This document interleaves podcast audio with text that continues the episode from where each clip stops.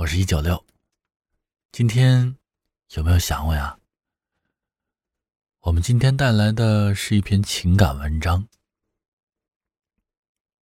几年前，公司组织参加过一次拓展训练，训练的内容大同小异，体能的训练，团结合作的训练，可唯一不同的是最后一个环节，算是心灵之旅吧。大家蒙着眼睛排成长队，然后手牵着手往前行走。领头的人是睁着眼睛的，而另外有三个没有蒙眼的同事。负责给看不见的大家在不同路段的提示和帮助，去考验信任和依赖伙伴。历经重重考验后，大家被引导进入一间放着轻音乐的房间。最终拿下眼罩时，发现身处一片黑暗中。大家还沉醉在刚刚敢走不敢走的纠结不安，但又最终走完的兴奋中。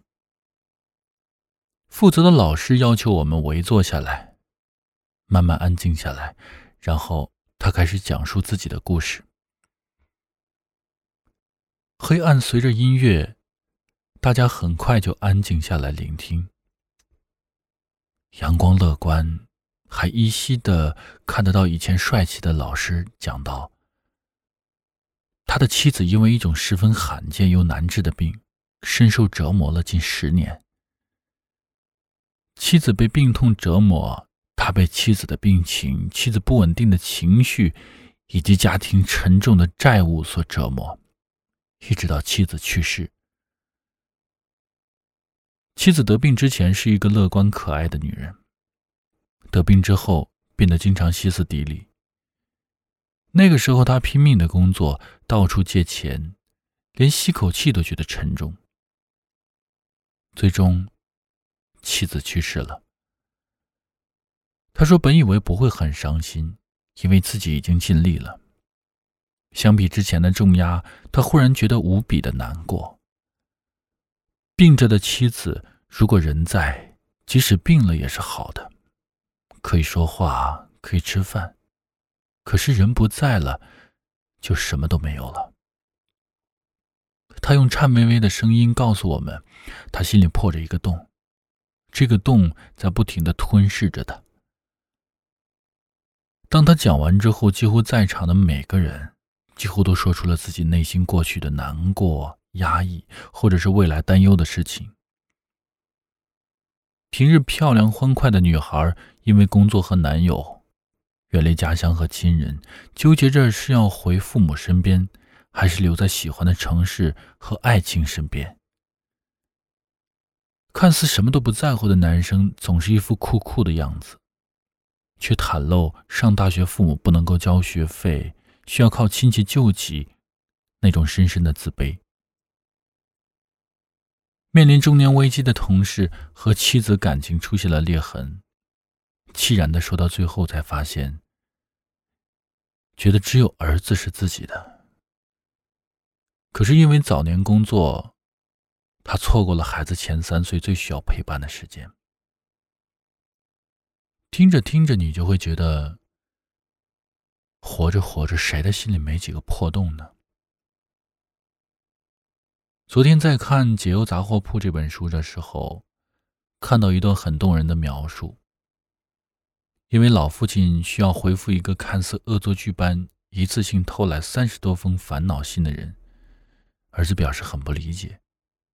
最后，老父亲说道：“不管是骚扰还是恶作剧，写这些信给杂货铺的人和普通的咨询者本质上是一样的，他们都是内心破了个洞，重要的东西正从那个破洞逐渐流失。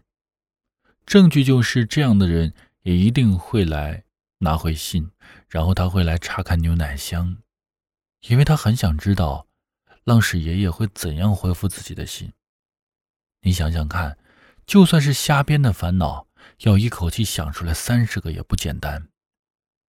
既然费了那么多心思，怎么可能不想知道答案呢？所以我不但要写回信，而且要好好思考再写。人的心声是绝对不能无视的。这就是为何当知道我学习过心理学后，会有不少认识不认识的有缘之人向我敞开心扉，诉说烦恼，寻求帮助。在我看来，和熊志是一样的想法。谁心里没有破洞呢？而人的心声是绝对不能无视的。认真的对待每次接到的询问和求助，即便如此，以前也会质疑自己：既然不是专业的心理咨询师，给予的意见是不是够专业？万一错了，而且影响到别人的生命，那该怎么办呢？当我读完《解忧杂货铺》之后，我得到了答案。其实也是印证自己内心的想法。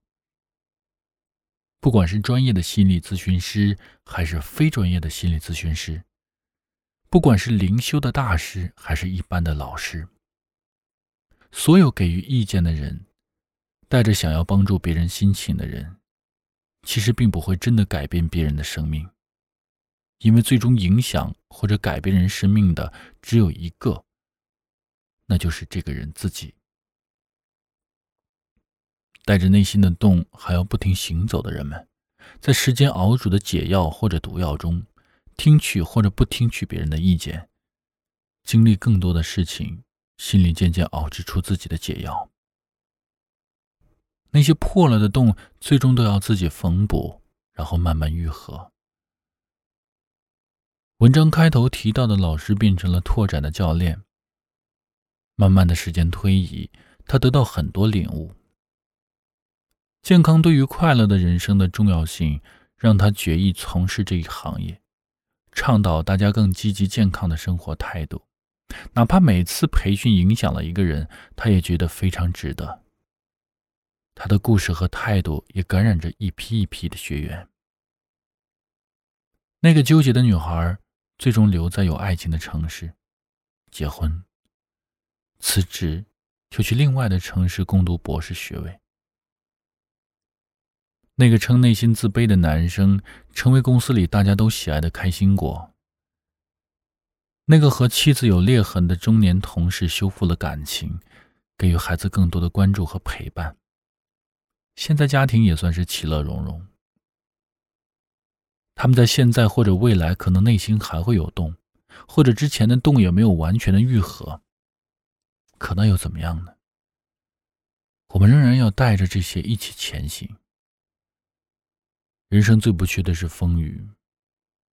走着走着，心里难免就破了洞。只愿有人能够温柔相待，深深理解，软语相劝。但愿你也能够明白，去修补、拯救，最终都是要靠自己的。